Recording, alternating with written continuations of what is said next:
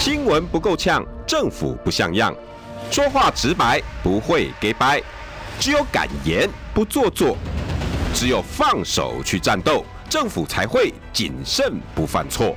周一到周五晚上六点到七点，罗有志有话直说。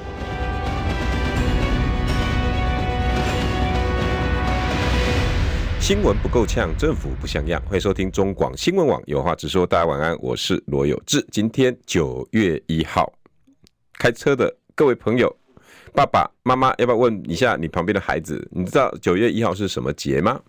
小朋友、年轻人、大朋友哈，大学生，有没有人可以跟你爸爸妈妈讲今天是什么节啊？啊，有没有有没有有没有节啊？啊啊！还九一怎么有节呢？没有节啊，没有节啊！好，这个因为这个节不是一般人常常会比较知道的哈。嗯，这个节叫记者节，九一记者节 啊，这个是属于我们的时间啊。那所以一般来讲，我们这个行业比较会知道有这个节日哈。呃，那记者节其实在世界各国都还蛮受重视的呢哈。就连大家一直说什么新闻不够那个自由的那个国度哈，就大陆。哎，大陆的记者节是三大因为行业被定为节日的其中一个，另外一个我记得好像是会计师还是什么，另外一个好像有是工匠是吧？他们反正大陆的行业被定为节日的，好像只有三个还是四个，其中一个就是记者。那所以记者节是很多国家非常敬重的。在我们台湾哈，每个人都都会说：“哎呀，记者节啊，新闻自由就是民进党因为郑南榕哈自焚换来的。哦，这个是台湾的那个新闻自由的先驱。我们今天有办法呢，有有有新闻可以看，有自新闻自由可以享受，都是郑南榕。以这个确实是啦。如果以近代来讲，确实是近代，那到底是多古代呢？呃，其实记者节。跟当时国民党，也就是国民政府哈，在大陆是有关的啊。呃，大概我今天终于，我我我我以前哦，求学阶段对记者节比较了解，然后后来就因为渐渐的自己当记者就不是很在意这个来源。那今天呢，又有网友帮我重新 Google 以后，我在说哦，对对对对对对，呃，他是一九三三年，当时九一八事变哈，那有一个呃是呃一个报社的主笔。因为采访殉职啊，然后就不幸过世，然后紧接着当时的国民政府就颁布了一系列的法案。那个法案是什么？就是啊，保护新闻工作者啦，还有还有还有那个确保哈这个那个新闻机构啊的那个新闻采访的那个权利啊，类似这种好像这种法条吧，然后。哎，这个定了这个法条之后呢，为了纪念这位殉职的主笔啊，就定了这个法条。过了一年之后，在杭州的一个记者协会啊，就哎，哎呀，这个法令真好，真好。所以呢，哎，九月一号颁布的这一天，我们就把它当当做定做记者节。哇，所以其实国民党比民进党还更早尊重新闻自由哎，所以很多人可能比较不晓得这一段过去哈。那记者节就是就是一个我们证明这个是不是个民主国家啊？新闻自由一个很重要的一个节日。但是今天这个时间哈，我说实在的，好多人祝祝我记者快记者节快乐，因为很多人知道我这是一个我非常深爱的行业。呃，我爱他到什么地步？我我我，当然很多人如果有听过我直播，听听过我以前在做媒介识读教育和广播，很多人应该知道。我把它当做初恋情人一样的在爱啊，就是我你知道我以前哈有有有记者的名片的那一一个一刹那哈一刹那哈，我那晚上啊睡不着觉，你知道吗？看那个名片，然后看到那个初恋女友捧着他的脸蛋一样，哇啊好可爱，嗯嗯好漂亮啊，好想看到你，每天都看到你。那张名片呢，我就放在我自己的枕头旁边，一直看，一直看，一直看，一直看，看着他，看到他睡着，然后我我是记者了耶，我是记者了耶，这样。啊，所以我非非常的深爱这个行业。而台湾现在呢，呃，我老实说，今天很多人祝我记者节快乐，很多是因为粉丝，他们知道我非常深爱啊。那很多人来祝我自己记者节快乐，那就是我的采访对象。那也分非常的多哈。那我以前跑社会新闻，所以今天有很多我的鸽子帮老朋友哈，警察同仁都会私讯或者赖给我说：“哎，有志啊，记者节快乐。”哎，有志，记者节快乐！哎，老兄弟，记者节快乐，记者节快乐。就像我六月十五号，我也会寄给他们警察节快乐，警察节快乐一样的道理。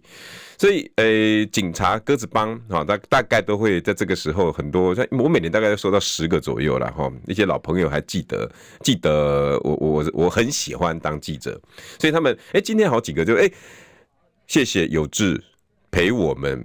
鸽子帮走过这么长的时间，好，尤其他们很多人就说，你你哪怕卸下记者的身份，放下麦克风，你还是会帮我们鸽子讲话，诶，不容易，难得，谢谢你，谢谢你这样子。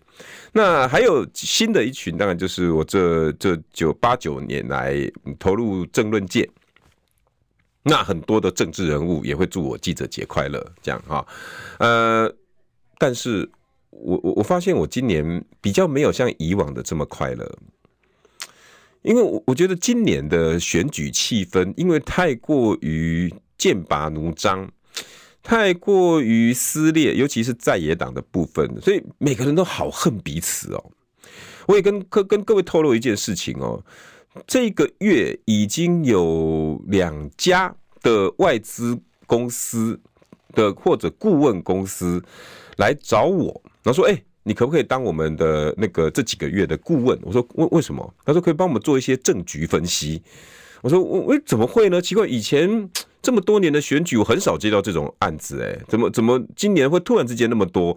这这这这四个月来，大概已经第三次、第四次了，就是有人要要要要委委请这种顾问合约这样。”我说：“为什么？”他说：“因为哈，今年他们发现他们无法掌握。”整个发展的方向，那都太过扑朔迷离了。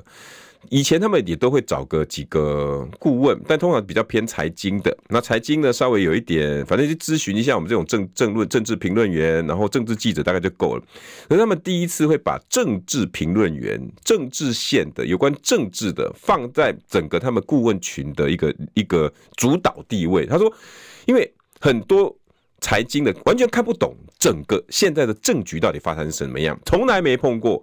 整个在野党互相嗯拉扯，把 他说反以前是那种反正在野执政，然后互相呃顶多三卡都哈，顶多就是出来去竞争。他说从来没有看到是在野党自己在竞争的，从来没看到。在野党自己在竞争，然后没有在管执政党的，就自己骂成骂得很爽，所以他们现在觉得很扑朔迷离。他们到底要给给给投资方建议说，哎，在这个部分呢，要比较关注投资。他们的投资意思大概就是这样哦，比如说，哎，他们如果预判预判赖清德会当选。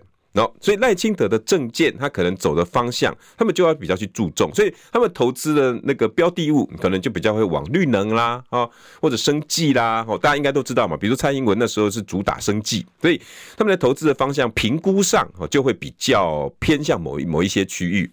那如果今天可能是在野党。哎，他们就要评估在野党重视的政见是什么。哦，如果如果在野党他提出来都是啊清算以前的执政党，他们就哦，那那如果他们当选，呃，诶，可能在民生部分会比较比较比较缺乏，所以他所以他们投资的标的物呢就会比较专注在什么？因为你只知道攻击别人。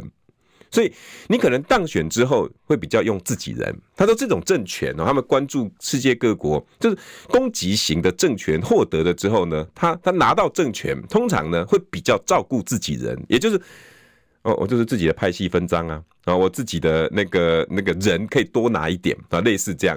我说哦，咦，诶，我跟这些外资啊顾问公司，因为这这阵子的谈话哦，原来大家在观察政治的部分有不同的见解跟看法。那，哎、我我就渐渐的开始去了解，然后才发现，哎、真的呢，由外面由财经界哦，就是不是政治界来提醒我，才发现这一次的总统大选好撕裂哦，而且那种撕裂的程度，连外资看起来都觉得不可思议，怎么你们三个人会打成这个样子，欲置之死地？欲除之而后快，所以他们无法掌握到底谁有可能会获得整个未来他们要投资的标的。不是，那那那因为太过撕裂会造成什么现象？我想这些人哈互相骂的程度，然后对于新闻被呃披露他们的程度就会非常在意，而且超级在意，很在意，狂在意。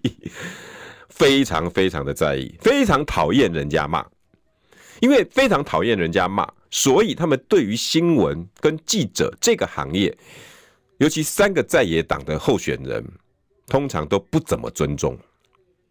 尤其现在，他们本身的三个候选人的人格特质，对于记者本来就不是非常尊重了。侯友宜啊，赖清啊，抱歉，侯友宜、郭台铭、柯文哲啊，我们都可以知道，这三个本来对于记者的友善本来就没有非常友善，再加上因为太过剑拔弩张，所以他们对于媒体的控制、不回应的态度。或者是对新闻的不尊重，也是史上最最高。所以当他们告诉我说记者节快乐的时候，在我听来非常的讽刺。你平常对于我们的批评是那种不屑、压制，结果呢，现在我们记者节今天这个这个活动来，你就告诉我们记者节快乐，发在你的脸书上，发在你的脸书做你的宣传，上节目就说这这记记者节快乐。问题是在采访的记者没有感受到你们真正的快乐。再来，我会觉得你把记者节当做蹭记者的一种动作。你好像告诉大家，哎，未来我要执政啊啊啊！我们是民主国家啊，啊，我就是一个非常重视新闻自由的候选人啊啊！呃，我我我看到记者对于新闻自由的尊重哦，专业的尊重，我们是哎非常的高高高高高尚的呃，拍谁，我们完全没有感觉。这次的三个在野在野的总统候选人，三位，如果真的要讲哈，真的要讲对记者的尊重程度哈，大概只有柯文哲还算及格，因为毕竟柯文民众党里面，就像刚刚我们好像刚上一段好像是黄静莹嘛，是吧？那因为他也是记者出身，民众民众党里面记者非常多，所以对记者哈那种尊重的程度稍微还多一点，而且至少柯文哲还愿意喂鲨鱼。还愿意喂鲨鱼，所以所以就是记者访问他，至少还愿意吐露实情，或者至少给你一个交代啊。因为新闻人来自于什么？我们的权利来自于老百姓啊。人民有知的权利，他有知道这件事情的权利，他有知道你台北市长，知道你新北市长，知道你总统，知道你每一个人在做什么的权利。我们的权利来自于这个，来自于无冕王。来自于很多很多的新闻元素，所以通常不接受记者访问的，但媒体都不会是宠儿，啊，呃，你们记者最大，一定是宠儿，你们才会啊，不是不是，我不是这个意思，因为我我们记者不是给我们自己做爽的，啊，我们我们的手下的笔不是写给自己，哎，表在家里面。当那个、那个、那个怎么样？呃，传传宗接代哦哦，你拿工作跟记者然后就看到一下新闻，然后来好好啊给传落去哦，吼，惊顺天后再出再再出状元有无？不是这样，我们记者写的每则新闻是为老百姓负责，所以老百姓要知道你侯友谊在干嘛，要知道你赖清德在干嘛，要知道你郭台铭干嘛，要知道你柯文哲干嘛。所以通常不接受记者访问，比较少，不喜欢接受记者访问，对记者那种。呃，问不到，我跟你讲，我们通常没有什么好感，没有什么好感。而柯文哲至少愿意接受访问，这个已经是三个候选人里面比较客气的，比较客气的。郭台铭就不用说了，昨天我访问过黄世修，郭董事长，因为他在财经界，通常呢，我也跟各位各位听众报告哈，一般来讲哈，一般来讲，呃，当老板的都不太跟。记者会太多好，为什么？因为通常台湾的媒体啊，老板都被包在什么新闻科啦、哈公共事务处啦、行销处的里面，他们通常不会让老板第一线去接触这些媒体记者啊，因为接触老板如果跟媒体记者很好，有他们存在的价值嘛，这种就是大公司了哈。所以一般红海它有自己的公共事务处、新闻处。啊，然后行销哦，市场都他们自己有一套，自己就是一个小媒体的发包单位。所以郭台郭台铭不太容易接触到这些记者哦，这个真的我得我得替郭台铭讲讲两句话了哈。但是你现在要要做的是政治工作，郭董事长就要亲自的面对这些媒体，也要跟记者们做第一线的沟通，尤其是善意的。因为你所有的传播都靠这些记者，所以郭董事长屡屡次在记者会上对于记者的那种不屑，还有对记者问题的那种轻蔑态度。我跟你讲，这些记者哈，狗嘴里面吐不出象牙的啦。你不会因为你揶揄他之后，哎呀，郭董事长揶揄我那个东森 TVBS 三 D 记者，所以我就写他好话。各各位听众朋友，你你们知道这个逻辑吧？这很简单的逻辑吧？这怎么可能？郭董事长对记者揶揄哈？你们哦，哎，新联华早报来台湾几年啦？哎，来三年了，来七年哦，来来几年就已经学会了要挖洞给别人跳啊？那这，来来来来，我有没有回答你问题啊？有有有，有你这种的态度，你你你记者第一啦，你问不到，那他问不到你他想要的东西嘛？联华早报的记者好像是问问他说：“哎，那在这样子的状况，呃，在这个三脚督的状况之下，你如何告诉人家哈？你们呃，你你你你你你你的代表国民党的那个当时的初选哦，那个诚信的问题，就你说啊，你好，挖洞给我跳，没有必要啦。好，你我真的觉得没有必要，尤其在记者节这个 moment，呃，我我倒倒疏忽掉了，可以大家可以帮我看一下吗？呃，今天郭董有没有对记者节说为我们帮帮跟帮我们跟记者说记者节快乐？呃，有有没有？有吗？有有有有这个吗？哦，那可不可以那个那个留言区帮我帮我看一下好不好？有有没有有没有去为为郭董留言？呃，郭郭董有替我们记者说记者节快乐？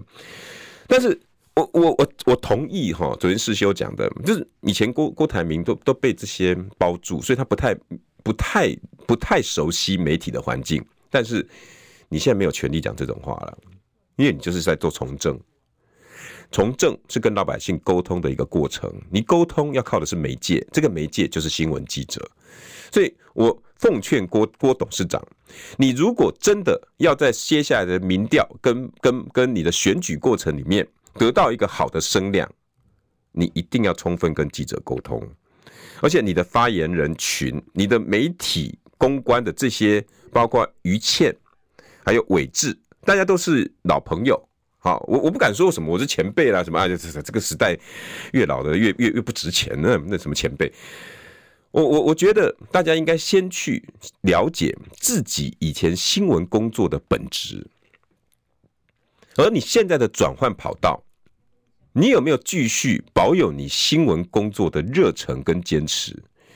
你如果用可以用新闻的专业来说服不太懂新闻媒体，而且本质上因为不懂，所以他不尊重新闻跟记者工作的老板，你就要用你的专业去说服他。你要告诉你的老板，你要告诉现在社会形象不太好的郭董事长，哈，因为所有人都在打他。那你要告诉你的老板，现在在新闻专业上，我建议你应该怎么做，怎么做，怎么做，对你来讲会有更好、更好的效果。我拜托，我拜托世修，好，那世修毕竟还也不是什么新闻专业了哈，拜托世修啊，拜托伟志，也拜托于倩。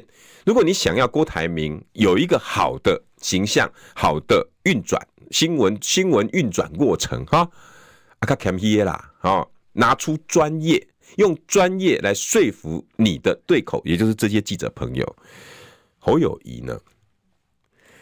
从侯友宜以前呢，在做警察的时候，在呃抱着那个那个大家还记得吗？南非武官官邸哈，抱着南非武武武官的女儿冲出来哈的时候，他就是一个媒体，因为媒体而发光发热的警察，后来变成的政治人物。侯友宜非常的擅长知道媒体记者要什么，也因为他太知道记者要什么了，他自己有一套跟记者交往、发新闻的逻辑跟方式。那因为他太过于享受这种媒体跟记者的光环，他以前呢都只会趋吉避凶，这个我在这边讲过好几次了哈。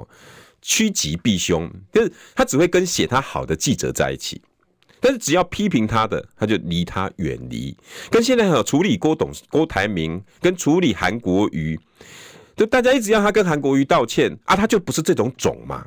那怎么那蛮难误讲的啦哈？哎，都不是这款劲啊！哎，卡扎卡西卡卡主卡扎卡金嘛，对待记者都是安尼啊。你也写我不好，我就不跟你斗阵。啊，你也教我写较好的哈，啊，我就加跟你讲两句啊。哎，而且哈，独家消息什么的我都会给你。我以前他当警察就是这样啊。但当新北市的时候，我几次啦，我记得有一次哈，我是在我家哦，那个柏油路啊铺得非常的浅。因为大家都知道啊，柏油在公家单位的施作过程里面有它的标准厚度跟跟跟高度，一般来讲都以十公分哈，那个柏油的厚度至少要以十公分。那验收的时候呢，也都是以十公分、五公分。你当初签的约跟当时的地形地物哦来看哦，那个那个厚度浅度，但是因为那个我家门口铺那个真的太浅了，浅到我觉得啊，那也啊那也叫薄。不怪我家，我大概车开出去了，肯定广东，肯定广东，那边个海去，那边个安弄啊。所以我那时候呢，就就就特别看，趁着他们在铺的柏油的时候呢，我就提起来赖打。好，但赖打，因为我们记者喜欢用那个高度、长度哈对对比，这样比较好对比。赖打我了个坑诶坑诶头卡啊，就是挖刨过的那条路，跟刨过的哈就刨过的那个刨掉的路，跟要铺上去的那个厚度啊，我就去。对比，我铺了厚度，然后一一一一比，哇，那个厚度好像怎么才几公分而已啊？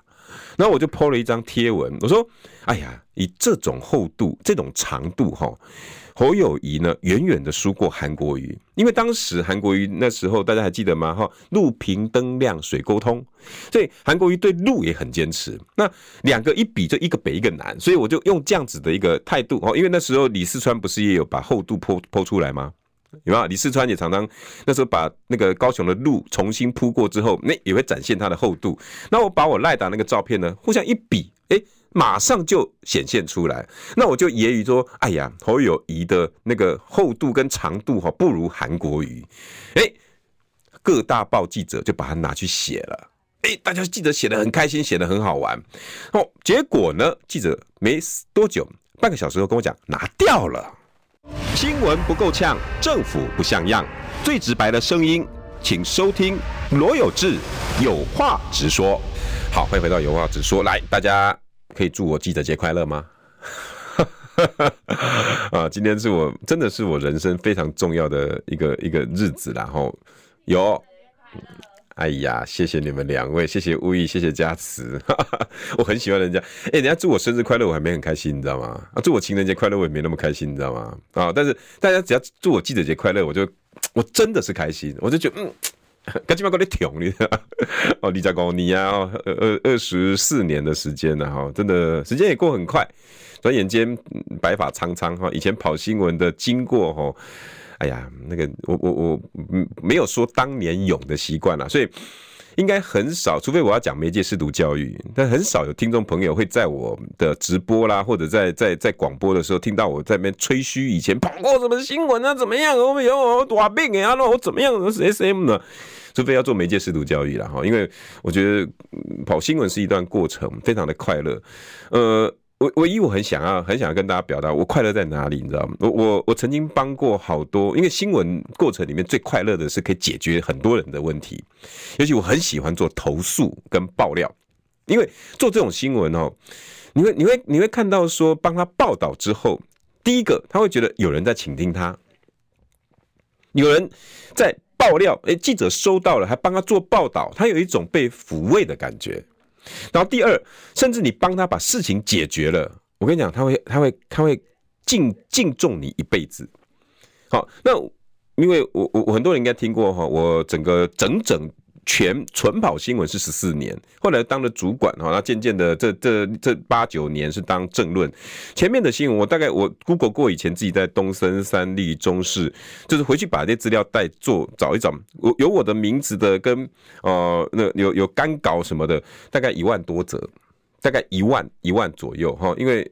整个快二十年嘛，哈，那大家想三百六十五天，如果我三百天上班，一天做两天，三三折五则，又后来主管，你知道，我一天可能要看十几二十则新闻，所以都有我的名字签名，所以大概我这样在我眼前这样晃过大概一万多则，但是其中有十五个人因为我的新闻帮忙写 email 跟我谢谢，我我跟各位说，这十五位 email 我都还留着。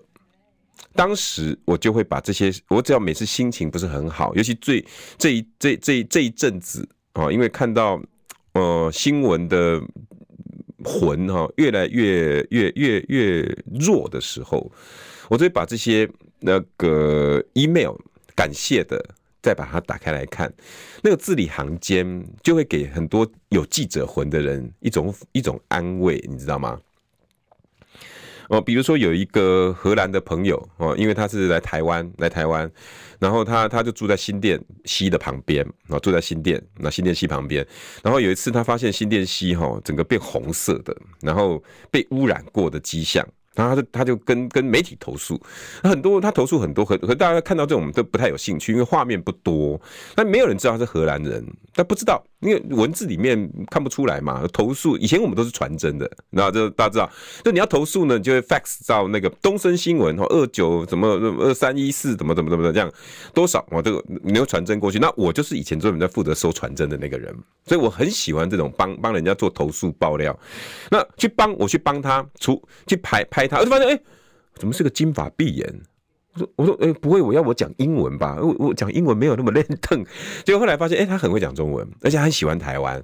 那他为什么跟我们爆料呢？因为他非常的不高兴。他的环境受到破坏 哦，所以他哦进去，哎，你们台湾人都还没有我重视呢啊！那这个 这样，然后我就说，哎呀，怎么回事？他带我到窗口去看，一看那个新店溪的一片红色的，我一看就是污染。然后我就说，哎，这样不可以啊，这样不可以。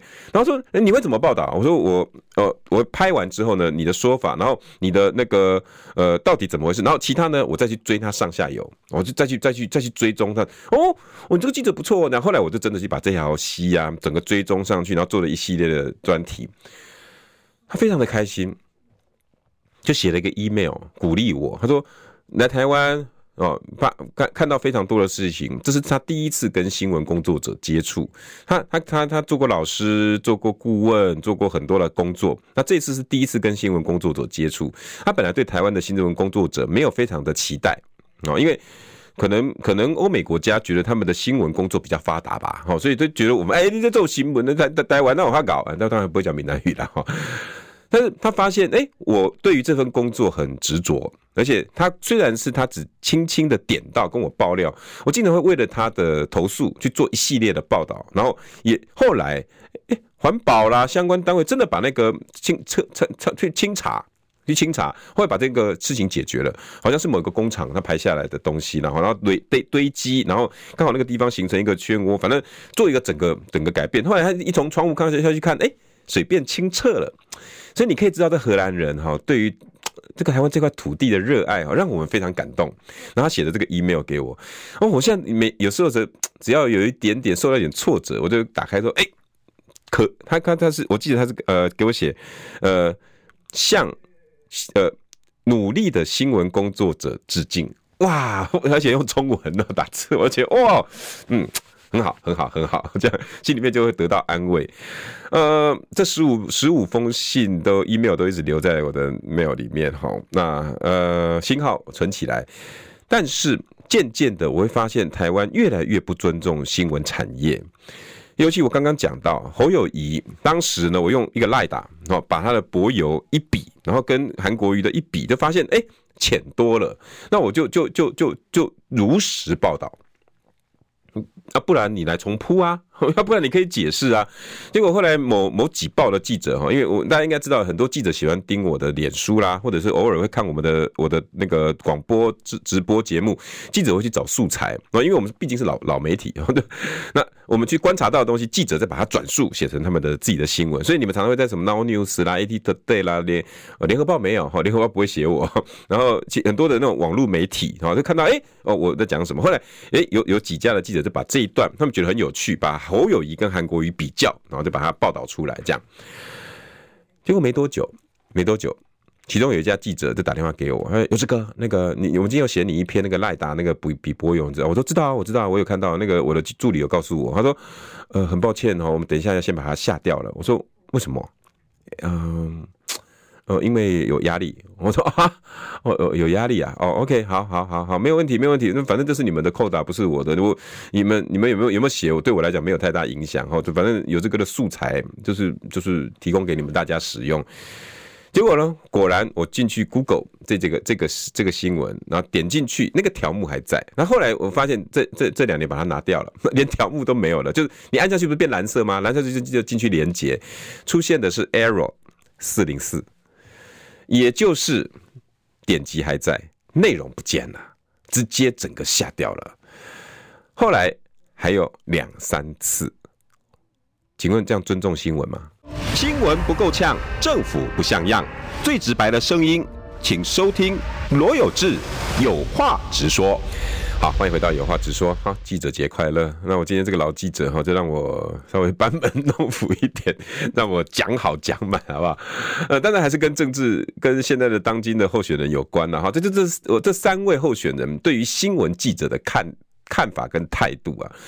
哦，前面讲过柯文哲哈，柯文哲已经是三个里面算是比较尊重记者的，愿意给记者问到饱，喂鲨鱼哈。虽然他他有时候对对对于那种把记者看待成鲨鱼啦 什么，可毕竟说实在，记者是喜欢柯文哲的，啊，记者是喜欢柯文哲的。那但是对于呃郭台铭，记者确实是不舒服的。记者很不舒服，因为你你你被被人家这样在在下面问问题，然后被从台上的那个受访者对于你的工作那种那种轻蔑的批评，你会觉得我我我干嘛要来做帮你做这个采访啊？我我我为什么要帮你讲好好听的话？那所以在落笔上哈就会落差就会很大。这个是郭台铭哦，所以既然呃于倩韦志。还有发言人黄世修都是自己的朋友，给你们个中中心的建议，以专业的态度，让郭台铭郭董事长充分了解我们记者要的是什么。记者没有要跟你为敌，也不要那么看不起记者。OK，等一下我们来讲说，很多人在现在在留言区哈一直在说，都是你们自己自己的造成，自己不不不自重那个。哦，这个这个是另外一个层次哈，待会我来来跟各位聊一下。至于侯友宜。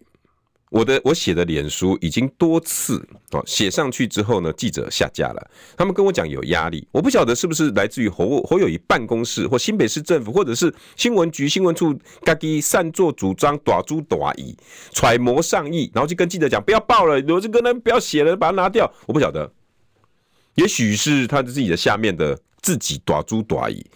问题是我从来没有在二十几年的采访生涯里面。从来没有看过一个公家单位的首长对于新闻抽新闻的那种频率，到了连所有的媒体记者都告诉我，哦，哎，招新八七哦，就没送哎，然后大家讲到新北市政府啊，就会压新闻啊，你可以去问所有的，你可以去问所有蓝营绿营的都一样。如果以这样子的态度面对新闻记者，你今天如果还可以跟我们讲记者节快乐，我想我想请教一下哈，你怎么会有这个脸呢？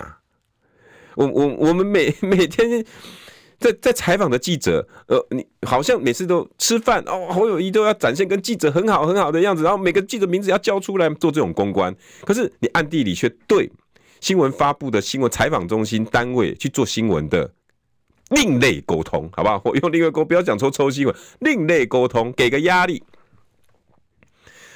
我我我一个不能被批评的政治人物，你怎么会是一个好批评好政治人物？我记得美国不知道哪一位总统有讲过哈，会对于新闻会做强力控管，对新闻不敬，会想要把新闻消灭掉的领导人，或者是首长，或者是这种政治人物，只有三个目的，只有三个原因。第一个原因就是他以前做过坏事。怕你发现，一个是他现在打算做坏事，怕你知道；一个是正在做坏事，怕你挖出来。这三个的原因都是因为他脑袋里面不正，因为你想要做一些歪的事情，不管是你曾经做过了、打算做的或正在做。因为你怕这些东西被我们知道，所以你才会在新闻上面上下其手。这是美国，我不知道是哪一个哪一个总统候选人说的哈，可不可以？大家可以帮我 Google 一下，我忘记这是哪一位哪一位美国的总统，好像是候选人吧，还是真的已经当我忘记了哈。谢谢 Love and Peace 哈，真善美罗有志再次祝福您记者节快乐哟！我家族许愿侯汉廷再来你节目，他是第一个去北检按铃提告赖清德等十位贪腐的官员及财经人谢清河及吴思瑶，别造谣，也是汉廷爆料的，并非徐巧芯，真的很欣赏他的问政品质态度。好，侯侯汉廷是吧？好，有人敲碗哈，有人敲碗，我我我我就来邀邀看好不好？来邀请看看好不好？好，侯汉廷哈，好，我们再来邀请哈。嗯、呃，如果是以这样子来看，我我不晓得，如果大家这么讨厌蔡英文，之前关了中天，用一四五零啊来让让台湾的天空，呃，我我不晓得为什么你们可以容忍再有一个人对于新闻自由，对于记者的那支笔要去左右，要想要去控制呢？我我觉得我我们都应该要在借由这这这一次哈，连外资都会觉得哇，你们你们这三个在野党怎么杀成这样，杀到我们自己都看不出来。整个整个整个，你们回来看看哈，我们到底整个总统选成什么样？我们再来回来看看这种我们台湾的媒体环境健全吗？没有错。刚刚很多听众朋友说，你们记得自自己不自爱。我先先来讲，呃，起因因跟果。果就是你觉得记者现在很烂，另外一个原因是什么？你有发现这个政府不断的让很多的消息越来越浅叠化，那很多的消息发布，还有讨论空间，还有风向会变得一个越来越愚民化。这东西就包括连李鸿源部长都已经在这边跟大家讲了。所有的政权呢，尤其台湾现在的发展状况啊，都希望大家越来越笨，越笨越好。你越笨就不会批评政府，你越笨就不会判断这个这个这一则新闻它的来源出处。所以我我常常会发现哈，执着在政论节目，执着在一些政治新闻发布的一些人，他表现得很 aggressive，比如说。你你只要讲郭台铭坏话，就这人气得要死啊！那种非常的投入的。你讲赖清德呃坏话，他哇，你看这些我那个绿蓝蓝蓝蓝虫这样的。然后你只要讲柯文哲，我们之前我们不是讲讲有些柯妖吗？哈，柯粉是好的正面名词，柯妖就是那种哦，只要讲柯文哲不好，就要跟人家变输牙的那种。你就会出现这种很多很多的这种这种人，因为。新闻已经非非常浅碟了，他不他不告诉你中间的内容，这个新这个候选人的本质是什么？他只是要你仇仇恨他或喜欢他，没了二分法，你不是喜欢就是仇恨，不是仇恨就是喜欢。所以我我真的非常的期盼，如果你有来来看我们这些不被欢迎的话，因为我们喜欢论述，你自己想一想。你有没有过度的被现在的新闻带了风向？你有没有发现你被愚民化了？你只要知道喜欢不喜欢就好，其他都不要问了，其他都不要再问了。所有的所有的发展都是如此，所以一个政府希望你越来越笨，所以记者的产生、发新闻的过程，久而久之也越来越笨。我在工作的几个媒体里面，有些人就是这样。不要说现在哦，很多人都在骂，那监视器新闻到处都是。其实一开端就是那一两家媒体而已，这就是鸡生蛋，蛋生鸡的问题。因为媒体发现监视器新闻，你们很爱看呐、啊，您就爱看呀。你们很爱看这种新闻，越简单的，越不用思考的，拿个遥控器躺在沙发上，翘着二郎腿，脑筋把上班的功力降到剩二十趴。然后你要看的不是那种。哦，今天呢，呃，有关的高雄的渔港怎么样才可以完成完成建设？然后需要什么样的土木？然后什么样的政府？我们需要能够帮什么？然后哪一个政府啊？我们需要什么资源进去？没有。然后呃，就进大陆进台湾的啊，那个要要那个注册公司要注册，是因为呢政治关系，他直接告诉你这个，你怕不告诉你美国、荷兰、欧洲人家的公司所有的农产品进去，你也必须要成立公司做进行注册、源头管理。甚至呢，连那种呃 ISO 认证那种高端的哎那个那个任何的品管，你更你更应该要越来越国际化。他不告诉你，他只告诉你两个字就好了：仇恨。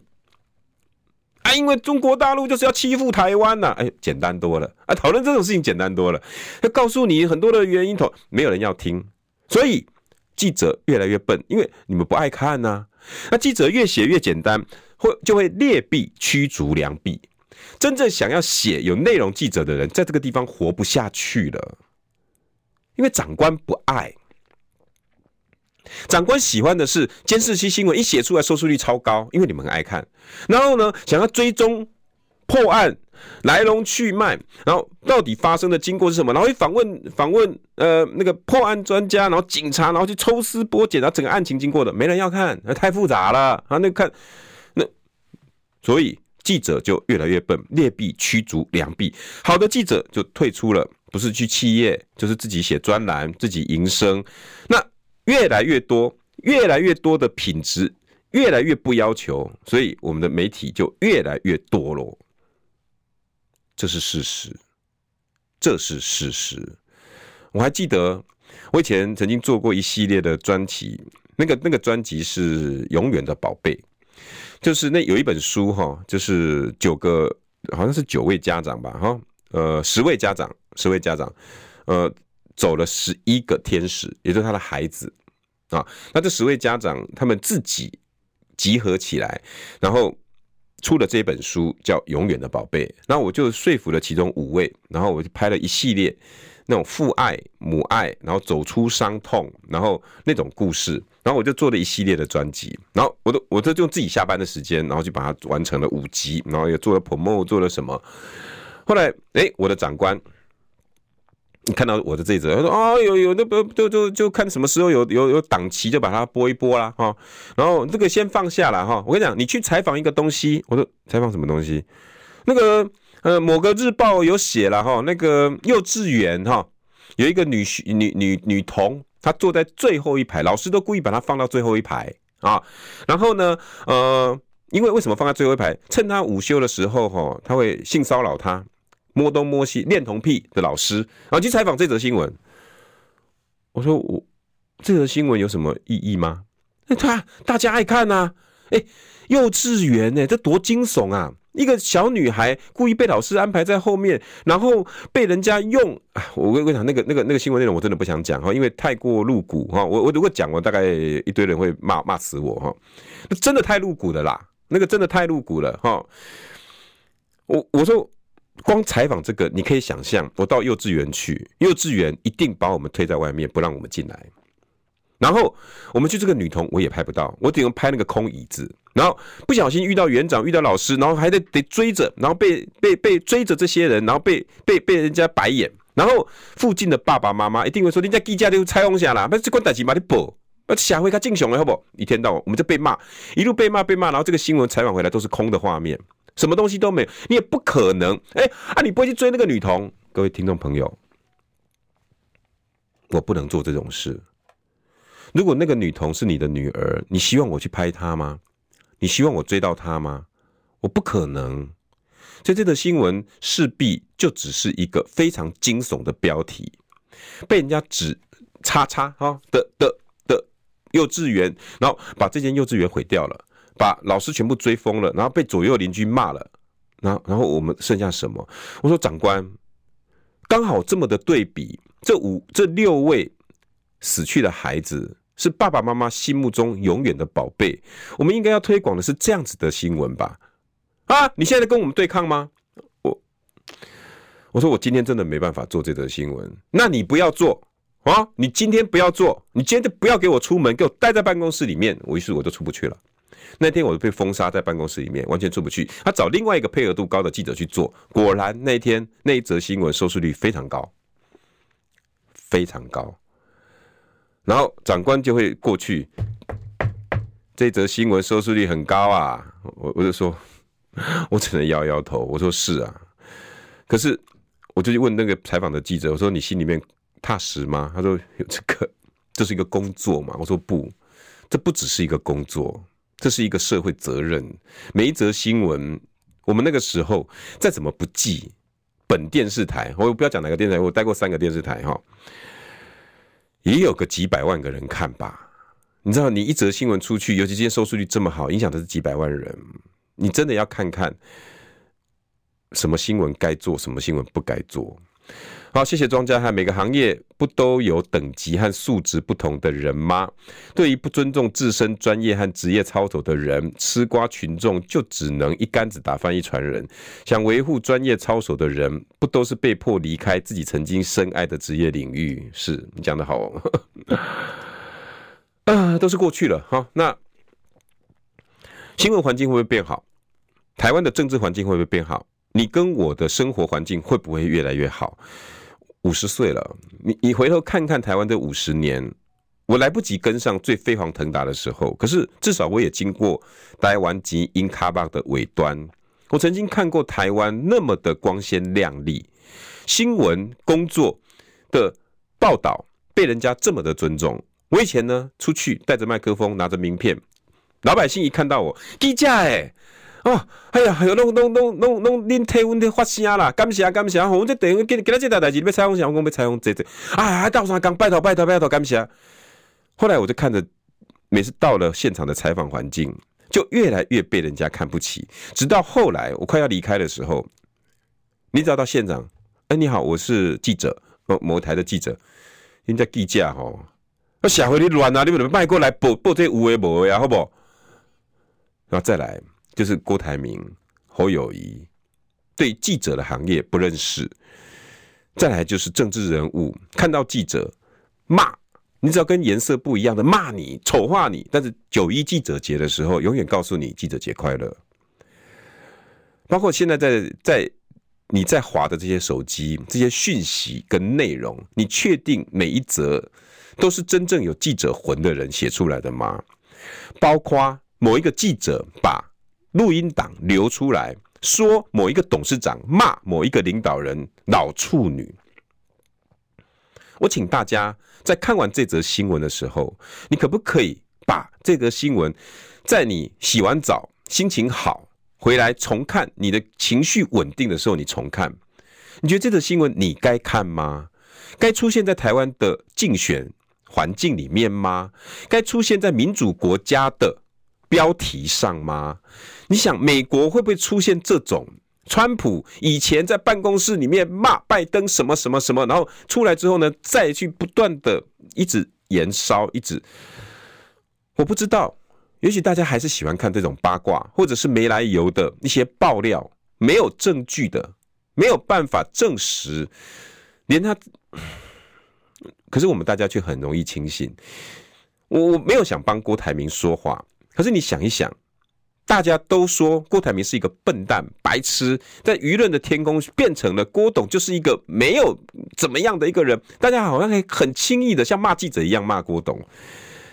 你知不知道你在骂一个有两百万员工、一个企业帝国的董事长、老板？你可能连一个家都管不好了。他管几几几百万个家，你告诉我他是笨蛋，